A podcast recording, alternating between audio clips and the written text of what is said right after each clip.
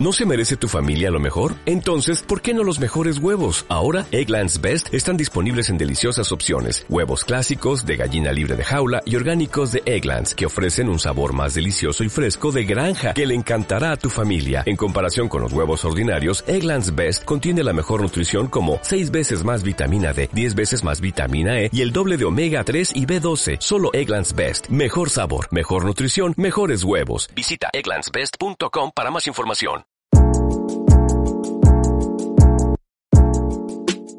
Hola, ¿qué tal? Bienvenidos al podcast de la Combi Cholulteca. Hoy edición especial que tiene mucho que ver con todo lo que está pasando en el este de Europa con la invasión rusa a Ucrania. Pero voy a saludar primero a grandes amigos que hoy se han sumado y se han multiplicado. El siempre amigo y el siempre presente Gustavo Rojas. ¿Qué tal? ¿Cómo estás, Gustavo? Hola, Bruno. Muy bien. Bueno, o sea, bien, apesadumbrado, bien, lo hablaremos, ¿no? Pero gusto saludarte a ti y a todas las personas que nos escuchan en este nuevo episodio. Muy bien, Gustavo. Presento a mi colega y amigo Ignacio González Rogers. ¿Cómo estás, Ignacio? Hola, ¿cómo están? Saludos por acá desde, desde Santiago, Chile.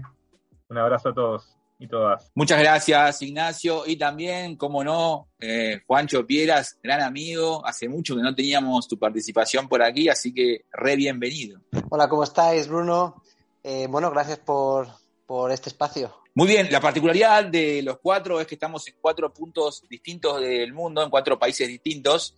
Eh, hay un par en el hemisferio norte, hay un par en el hemisferio sur, pero todos en países distintos, así que quizás la perspectiva pueda llegar a cambiar el tema de la semana, de las últimas semanas en realidad, y esta semana se ha acrecentado con, como comentaba recién, la invasión de Rusia a Ucrania, que pensábamos iba a ser solo de un sector y terminó siendo de todo, eh, ha sido como el gran eje de las últimas semanas y en definitiva tiene un origen ¿no? que podemos citar cuando existía aún la Unión Soviética, cuando se incorporó en la década del 20, año 1922, que se incorporó Ucrania a lo que terminó siendo la URSS. Luego de ahí, total normalidad, ¿no? Incluso con Chernobyl, total normalidad, se desmiembra, eh, o se desmiembra, perdón, la Unión Soviética y se independiza Ucrania y Ucrania queda con la particularidad de tener todo el arsenal atómico de la Unión Soviética en su territorio, cosa que era un baluarte muy importante a la hora de negociar futuros tratados, futuros acuerdos y la paz también en esa zona del mundo. Cuestión que para poder encontrar esa paz, Ucrania se comprometió a deshacerse de todo su arsenal nuclear, prácticamente se desmilitarizó en el año 94 y así tuvimos una relativa paz hasta el año 2014. Obviamente pasaron muchas cosas, pero hasta el año 2014 cuando eh, Rusia volvió con sus potencias o con sus eh, impericias o con sus ideas hegemónicas dentro de la región, anexó Crimea ante ciertos eh, dislates internos que había en Ucrania y ahí el conflicto volvió a retomar. Hubo unos años de tranquilidad donde se pensó que las negociaciones podían tener eh, un muy buen fin, de hecho no lo tuvieron, quizás hubo una relativa paz con la asunción de Donald Trump en Estados Unidos, pero este año y ya con, la, con el antecedente de que Estados Unidos no pensaba con mucho meterse en grandes conflictos en el mundo, el antecedente es el de Afganistán del año pasado, Putin decidió que era el momento de reconocer la independencia del Donbass, las regiones eh, orientales de Ucrania, y ahí empezó todo. Hubo una invasión que se pensó que iba a ser para mantener la paz, y en definitiva, hoy, 25 de febrero, eh, el ejército ruso está acercándose a, y si no ya lo ha tomado parcialmente, a la capital Kiev de Ucrania, y a partir de ahora surgen un montón de preguntas a las cuales voy a invitar a mis amigos, a mis colegas a que sean parte de esta conversación, que por supuesto eh, somos cuatro entusiastas de la política internacional, más no expertos, así que opinamos de este lugar y si en 10 días, en 15 días pasan cosas totalmente distintas a que decimos acá, bueno, sépanlo, si no busquen podcast que sean de especialistas, nosotros somos cuatro amigos conversando, así que Empezamos, Gustavo, como siempre, te cedo la palabra. ¿Cómo ves el conflicto? ¿Qué cosas crees que puedan pasar a partir de aquí? Gracias. Lo veo con preocupación. Eh, si bien es cierto, el, mundo no ha estado exento de acciones bélicas importantes, ¿no? Pienso en conflictos que han generado grandes tragedias humanitarias. Es cuestión de mirar a Siria, cuestión de mirar a lo que ha pasado en Asia o lo que se silencia respecto a muchos conflictos armados eh, internos en países, en lugares como África. Y uno lo ve con preocupación porque esto es algo que ya se mueve mucho más en el eje de esa disputa de la hegemonía Oriente-Occidente. Eh, nos recuerda los hechos de la Guerra Fría con la gran amenaza del botón rojo, con la gran amenaza de, la reacción nuclear, que fue con lo que se acabó eh, la acción bélica de la Segunda Guerra Mundial a un costo altísimo, ¿no?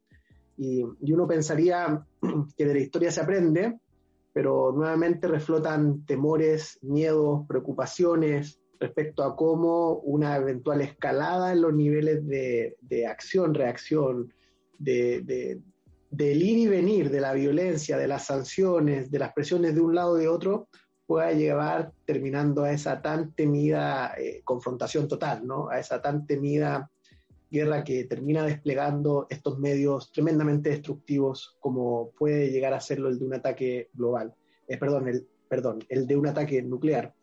Y por supuesto que eso genera preocupación. Y, y la parte dolorosa, la parte de que en pleno siglo XXI, gracias a las redes sociales, hoy somos capaces de ver, de atestiguar de manera directa el sufrimiento humano asociado a la pérdida de vidas, las tragedias de familias que se rompen, las tragedias de soldados que se despiden de su esposa, de sus hijos, em, cosa que, es novedosa, ¿no? ¿no? habíamos tenido la oportunidad de acceder a la, a la, a la realidad más íntima de un conflicto armado em, y hoy la tenemos gracias a las redes sociales. Esto te permite estar informado, pero también te permite, obviamente, acceder a una parte muy, muy, muy dolorosa que uno, la verdad, quisiera pronto ver terminada.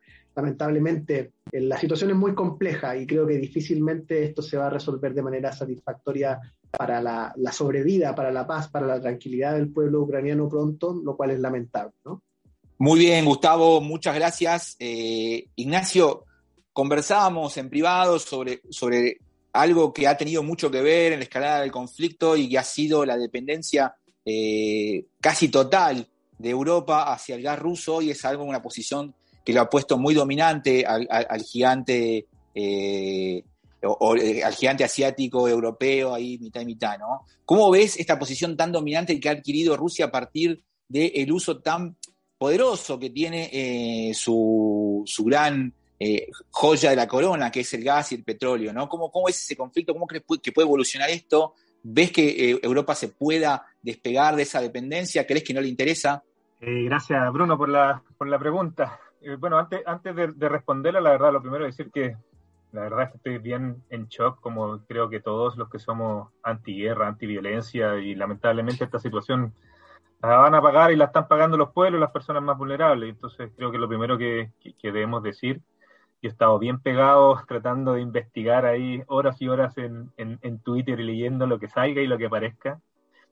Eh, y entre una, una, de las cosas que más me llamó la atención fue eh, un académico bien reconocido de la Universidad de Chicago, llamado John Mearsheimer, perdón John si lo, si lo dije mal, eh, y él tiene, habla de una causa raíz bien interesante porque devuelve la pelota al mundo occidental, en el fondo. Dice que, que el mundo occidental actual es muy del siglo XXI y no se da cuenta que, Rusia está en el siglo XIX en términos de equivalencia de poder.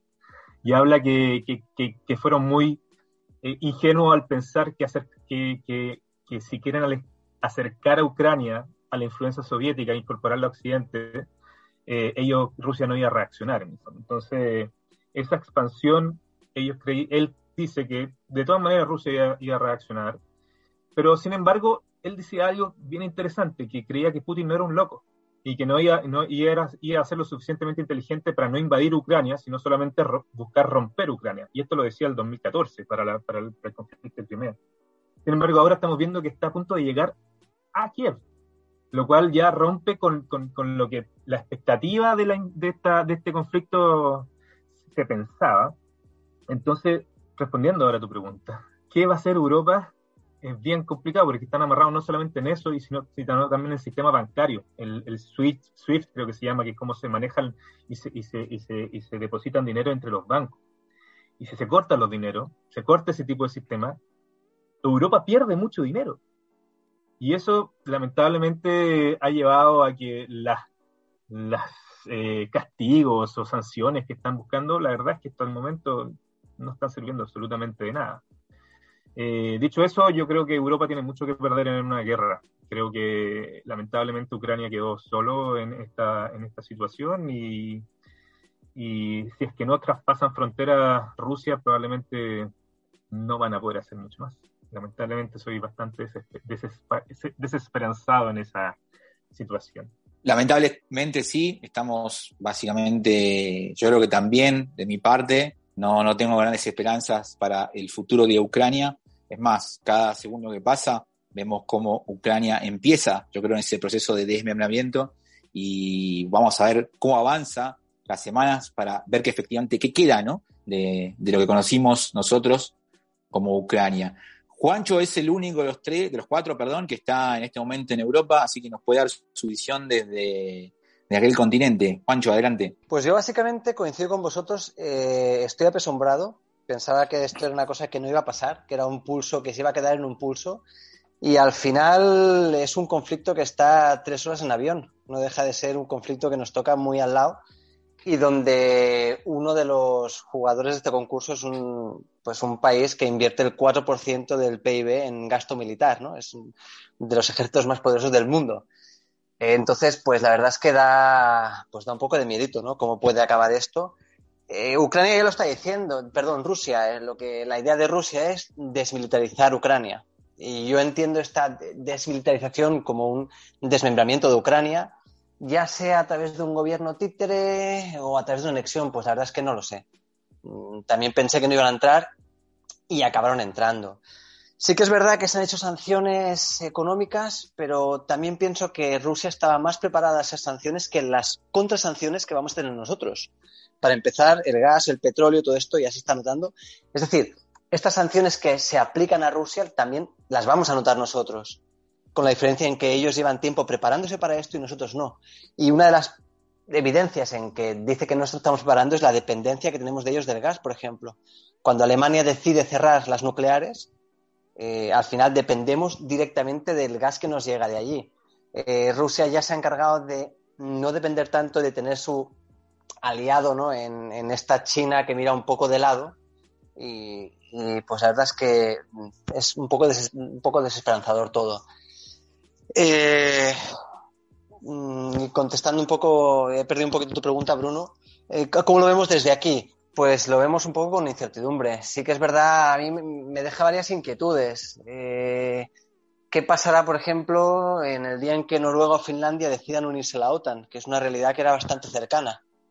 Pues son, son ahora estamos viendo que, Rusia no va de farol, ¿no? Cuando, cuando decide entrar en Ucrania, eh, ¿Pasaría lo mismo con Finlandia o pasaría lo mismo con Noruega? ¿No? ¿Y dónde está un poco la, línea roja? Yo creo que la línea roja un poco de la OTAN está en, la invasión de un país miembro de la OTAN, pero claro, ¿dónde está, dónde está el límite? ¿no? Yo creo que mm, Putin sabe muy bien lo que hace y, hasta dónde puede llegar y va, él va a forzarlo al máximo. Bien, así es. Eh, mencionaste ahí al pasar China y, quiero incluir a otro actor en esta segunda ronda que lo he mencionado un poco en la introducción, que es Estados Unidos. Nosotros todos somos millennials de alguna manera, estamos ahí en, el límite, pero somos. Hemos crecido con Estados Unidos como el, una especie de policía mundial y donde en todos los conflictos era parte, eh, parte directa, principal, ¿no? un actor protagonista. Y en este conflicto lo vemos como se retira un poco y cómo abandona a su suerte tanto a la OTAN en parte, como sobre todo a Ucrania. Y tiene mucho que ver, y esto es algo que hemos comentado eh, bastante en privado, con, que la actual administración eh, de Joe Biden en, Estados Unidos tiende a un poco alejarse de los conflictos y a desproteger a sus aliados. Y acá viene un gran tema, porque con la administración anterior de Donald Trump eh, había una seguridad de que Putin o Xi Jinping en China no iban a, ir por, sus intentos expansionistas y ahora eh, esa seguridad se rompió y también empieza a correr peligro un poco Taiwán, ¿no? Eh, en el día de ayer, el jueves 24, se conoció algunos aviones militares del ejército chino sobrevolando espacio aéreo taiwanés y empieza a crecer la duda. Ahora que Estados Unidos está débil, se lo observa, su presidente, y esto lo digo eh, eh, como opinión personal, es un presidente muy, muy debilitado y con toda seguridad va a perder las elecciones legislativas de este año en ese país. Eh, y bueno, empezamos a ver cómo se le animan un poco a Estados Unidos, ¿no? Cómo se le animó a Rusia y cómo se le va a animar China si es que no cambia la postura. Y con esto último cierro para, que, para, para compartir con la visión de ustedes en ese sentido. Ayer también se conocieron unas conversaciones, unos cables, unos documentos internos que se filtraron en una conversación en la cual Donald Trump le asegura a Putin que si él invadía eh, durante su administración eh, Ucrania, él iba a invadir sin ningún tipo de preocupación o por lo menos eh, disparar sobre Moscú, ¿no? Entonces era una amenaza que estaba bien latente en ese momento y que por lo visto la administración actual de Estados Unidos eh, un poco la menospreció, la ninguneó, ¿no? No sé cómo ven ustedes el panorama con lo que se viene a nivel mundial, que parece ser un, mundo bastante más incierto del mundo en el que crecimos nosotros, ¿no? Hay muchas dudas de qué va a pasar. Gustavo, ¿cómo ves? Sí, supongo que también en momentos de crisis como este uno tiene que volver a las viejas grandes preguntas, ¿no? En este caso, una, de ellas es, ¿es el ser humano inherentemente bueno o, inherentemente malo? Y, y, de esa pregunta viene la reflexión sobre los paradigmas desde los cuales miramos conflictos como este y la relación entre las naciones. Eh, debemos mirarlo desde una perspectiva muy pragmática, muy quizás no políticamente correcta, pero muy eh, honesta desde, desde, el tema de, la dominación, desde el tema de la, de, la aceptación, de la idea de que algunas naciones buscarán tener hegemonía y supremacía sobre las otras y harán lo que esté eh, en su medio para lograrlo. O queremos seguir, o queremos quedarnos en, quizás la, la, mentalidad más progresista, ¿no? De la idea del trato civilizado, de la convivencia y la colaboración armónica entre las naciones. Y, y creo que ahí hay un gran tema porque también en el escenario eh, contrafactual que tú planteas, ¿no? De un Donald Trump uh, mucho más dispuesto a, la escalada, a una escalada de violencia que pudiera de alguna manera mantener a raya a estos líderes mundiales que parecen ser hoy amenazas a, a Occidente, lo que no podemos saber es, es, es, en qué termina eso, ¿no? Lo que no podemos saber es hacia qué grado de devastación lleva una escalada de violencia mucho más enérgica. Y, cierro con esta duda de, todavía de todavía tener mucho trabajo pendiente para entender si lo que está haciendo Rusia hoy es una movida ofensiva o defensiva. Pareciera por una parte, pareciera por una parte que está la acción para protegerse de ese cinturón de naciones ex soviéticas que hoy están fuertemente atraídas a la idea de incorporarse al espacio europeo, de la idea de incorporarse a la OTAN y, proteger eh, su, estabilidad y, básicamente un tema de seguridad nacional, ¿cierto? Y, desde esa perspectiva uno entiende lo que está pasando hoy por hoy como una movida eh, defensiva de parte de Rusia o si es una movida ofensiva, ¿no? Lo cual yo encuentro que tampoco es algo absurdo o algo loco. Crisis económica mundial, una economía china hiperdominante, como tú dices, un gobierno estadounidense debilitado, que además recordemos que Estados Unidos hace poco escapó un default de su economía subiendo el techo de deuda, una situación económicamente muy compleja. Así que creo que, que, ahí también hay mucho que discutir, ¿no? Si esto es una movida ofensiva o defensiva, lo cual dependerá no solo de lo que hace Rusia, sino respondiendo un poco a eso, si acción o reacción. Yo quiero agregar a lo que dice Gustavo que algo que ya se mencionó, pero que tiene que ver con que Putin está muy alejado de ser una persona loca o una persona que no está pensando lo que está haciendo.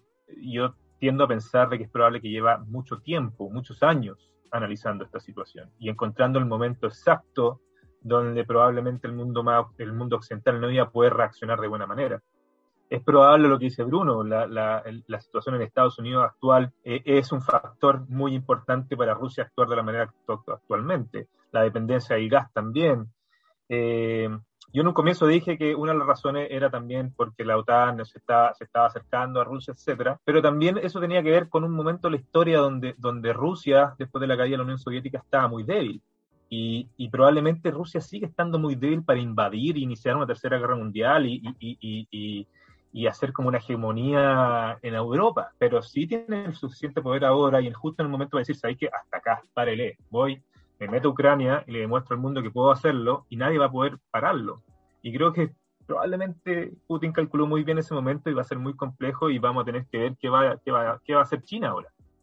Porque como bien dijiste Bruno, es muy probable que China algo va a tener que decir acá y algo de sus propios conflictos internos va, va quizá a agarrar vuelo. Muy importante verlo. A mí, a mí me gustaría añadir una cosa, Ignacio. Dices que, Putin no es un loco y estoy de acuerdo contigo, creo que sabe muy bien lo que hace, pero también eh, Putin tiene un anhelo, un anhelo zarista eh, bastante grande, ¿no? Eh, cuando dice que lo peor que puede pasar en el siglo XX, con la de cosas malas que han pasado, es la caída de la Unión Soviética, ¿no? Y, y, él siempre rememorando, ¿no? Alimentando este sueño de la gran Rusia, ¿no?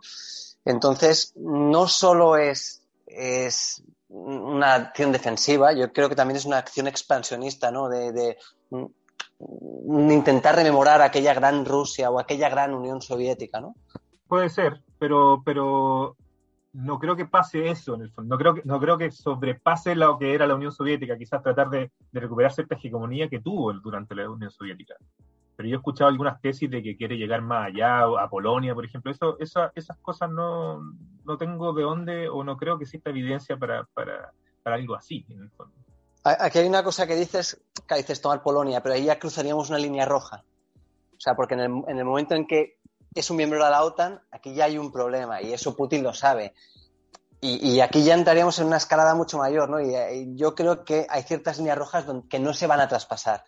También creo que si no hay intervención hoy en día de la OTAN en Ucrania, es porque no se quiere llegar a este conflicto. No olvidemos eso, que, que Rusia es actualmente el segundo ejército más potente del mundo, que tiene armas nucleares y que el conflicto podría ser, o sea, ya no a nivel local, sino podría ser a nivel mundial, ¿no? Entonces yo creo que cuando dices invadir Polonia, hay, ciertas líneas que no creo, dudo mucho que se traspasen y ojalá no se traspasen. Y por eso también creo que hoy en día no hay soldados de la OTAN en Ucrania. Bien, pinta, pinta oscuro. Yo lamentablemente se nos va acabando el tiempo. Creo que para una conversación mucho más extensa, pero pinta oscuro el panorama para Europa, sobre todo por el primer momento, y luego para todo el mundo, porque es un conflicto que va a afectar a todo el mundo los precios se están disparando en, cuanto a commodities, ya sea de alimentos o, bien de recursos minerales, naturales, etcétera. El, precio del petróleo ha subido, el precio del gas ha subido. Eh, vamos a ver cómo, cómo se para el mundo las próximas semanas. Lo que sí estamos seguros que no es un conflicto que se vaya a resolver en el corto plazo, como nos encantaría a todos. Esto va a demorar. Europa quiere demorar el conflicto. De hecho, las sanciones tienen ese sentido, debilitar a Rusia en el largo plazo. Y Rusia, como bien dijo Ignacio, quiere hoy terminar con todo porque su poder está para el ya. No está para aguantar, yo creo, como bien dice Ignacio, un, conflicto eh, a, largo plazo. No tiene el, poderío suficiente. Es más, internamente también podría resquebrajarse porque no está todo el pueblo ruso acompañando a Putin en esta gesta, sino que al contrario, es una cuestión que manejan los burócratas de Moscú y nadie más. Después el resto del país se siente muy ajeno a este conflicto. Incluso gente que se puede sentir cerca de Putin no siente este conflicto como propio. Así que vamos a ver cómo reaccionan. Algunas últimas palabras, muchachos, para despedirnos y nada más. A ver, ¿alguien para decir algo? Yo, quería añadir, Bruno, en respuesta a lo que dices tú, eh, una de las ventajas, y entiende ventajas entre comillas, que tiene Rusia, y una de las desventajas, entre comillas la desventaja, es que nosotros en las democracias tenemos que responder ante el pueblo. Eh, eh, en, esta autocracia, llame a Rusia como la quieras llamar, él no tiene que responder. De hecho, las, protestas que se han dado en así espontáneas han sido fuertemente, eh, fuertemente represaliadas, ¿no? Entonces él no tiene que responder ante un pueblo. Comparto, comparto absolutamente con lo que dice Juancho. No, nadie puede como hacerle protesta en Rusia actualmente y eso es muy complicado. Gustavo, vos unas últimas palabras. La verdad, primero una, un mensaje de solidaridad para toda esa gente que hoy en Ucrania está haciendo todo lo que está en su alcance por defender su dignidad, su soberanía, por defender eh, su pueblo. Y, y creo que esto también es una gran oportunidad para que podamos hacer una reflexión. ¿Qué nos enseñó el siglo XX? ¿Qué nos está enseñando el siglo XXI? Porque esto me parece a mí que en definitiva sigue siendo un choque de paradigmas que durante un tiempo quisimos creer que estaba resuelto, que era el fin de la historia, y esto lo que está demostrando es que eso no es así. Y allí hay una gran deuda del mundo intelectual en Occidente, grandes preguntas que hacerse, eh, el espíritu crítico que muchas veces se pone al servicio de desmontar sistemas de, opresión, hoy debiera estar quizás eh, al servicio de entender qué es lo que está pasando en este choque de paradigmas, porque como ustedes bien dicen, ¿no? Rusia representa un paradigma completamente distinto al de las democracias liberales que han prosperado eh, en este periodo de paz tan largo, tan excepcional. Y me parece que eso es algo que, que no hay que perder de vista. Muy bien, muchas gracias. Fueron 70 años de paz, que sean 70 más. Que tengan todos una muy buena tarde, buena noche, buen día, lo que sea que estén haciendo en este momento. Un placer, muchachos. Mucha suerte y un abrazo. Chao. Chao, chao. Chao, un abrazo.